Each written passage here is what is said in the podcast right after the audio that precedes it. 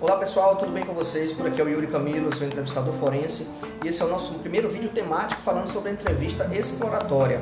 E como o próprio nome já diz, pessoal, esse tipo de entrevista visa explorar fatos, situações, acontecimentos, comportamentos, condutas e postura das pessoas.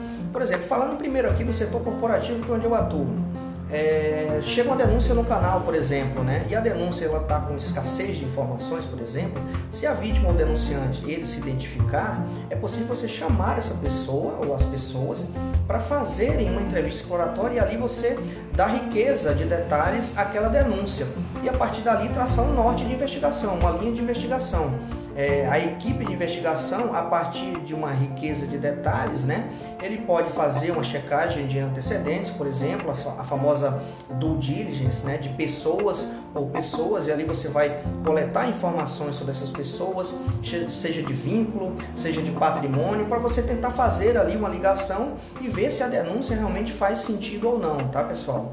É, também é possível, a partir dessa riqueza de informações, você é, fazer uma análise forense, uma análise de e-mail, uma análise de HD, né, uma análise de celular corporativo. Então, a partir dali, a partir dessa primeira entrevista exploratória, você consegue traçar um norte, uma linha de investigação. Esse tipo de entrevista também, pessoal, ele pode ser feito para balizar comportamentos, ou seja, ela serve como um indicador de comportamento. Pode ser feita no processo de recrutamento e seleção, por exemplo. É uma empresa, ela tem um cargo, né, de liderança, um cargo chefe, né, que vai ser contratado. E ali é, essa pessoa que está passando pelo processo de seleção ou as pessoas elas são chamadas para fazer uma entrevista exploratória de nível comportamental. E ali você consegue jogar jogar na pessoa né situações dilemas éticos para ver como ela se comporta. Por exemplo é, o comportamento dela sobre assédio sobre fraude sobre suborno sobre propina sobre corrupção então isso é importante da empresa no caso da contratação fazer uma espécie de diligência prévia com uma entrevista desse tipo para saber se a pessoa ela deve ou não ser contratada, ou seja, se a pessoa certa para o cargo, entendeu? É, esse tipo de entrevista também pode ser utilizada, por exemplo, é, nas fusões e aquisições, as famosas operações de M&A, por exemplo.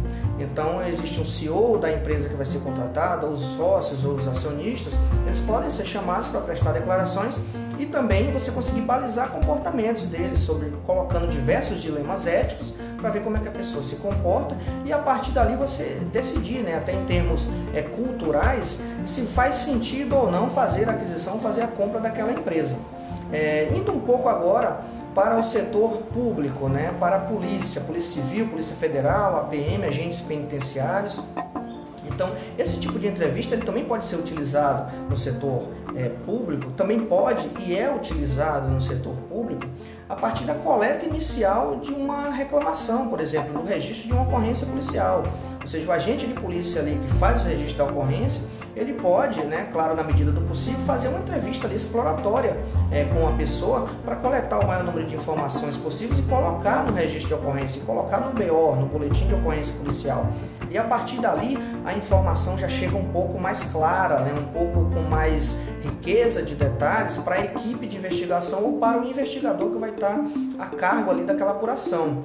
É, a partir do registro de uma ocorrência, essa pessoa ela depois pode ser convidada, né, pode ser intimada até para comparecer na delegacia e aí sim fazer uma entrevista um pouco mais formal, né, pela equipe de investigação ou pelo entrevistador que está sendo encarregado ali daquela apuração. E ali você consegue, por exemplo, em um caso de estelionato, né, que ocorre muito nas saídas de banco, onde duas ou três pessoas ali simulam uma situação para conseguir ludibriar, enganar as pessoas, é, essas vítimas elas ficam muito traumatizadas, né? A princípio, geralmente são jovens ou idosos e você conseguindo fazer com que essas pessoas é, compareçam na delegacia para prestar um, um, esclarecimento e você conseguir fazer uma entrevista até, digamos, cognitiva com ela, ou seja, é, recriar os passos, ou seja, a partir do momento que ela sai do banco, que ela chega no banco, é, criar os, o passo a passo ali da ocorrência, né, do momento ali do, do ato criminoso, é possível você coletar informações suficientes e ali você já sair até com as características físicas né, dos infratores, dos criminosos, tá pessoal? Esse tipo de entrevista também, exploratória, ele pode ser feito com criança e adolescente. É, crianças e adolescentes é, esse tipo de entrevista você vai explorar situações com eles, ou seja, crianças vítimas né, de maus tratos, vítimas de abuso sexual até, mulheres também e adolescentes, podendo ser eles tanto vítimas como infratores, pessoal. Então, esse tipo de entrevista é muito utilizado é, para você coletar o maior número de detalhes informações possíveis. Então, ela visa ali obter o maior número de riqueza de informações para você conseguir é, tentar lastrear uma investigação, lastrear um inquérito policial e é, verificar situações para onde a investigação pode ir, por exemplo, tá? E até dependendo ali da situação, dependendo da ocorrência, você já sair dali com essa entrevista exploratória com o infrator, com o suspeito já identificado, para você conseguir depois ali fazer uma intimação, solicitar uma condução coercitiva, é, pedir né, um mandado de prisão. E, e no setor público, essas entrevistas exploratórias podem ser feitas por agentes de polícia, por escrivães de polícia, pelo próprio delegado de polícia que está tratando do caso. Então, é, é, muito interessante que o setor público né, se especialize cada vez mais em entrevistas desse tipo. Por quê?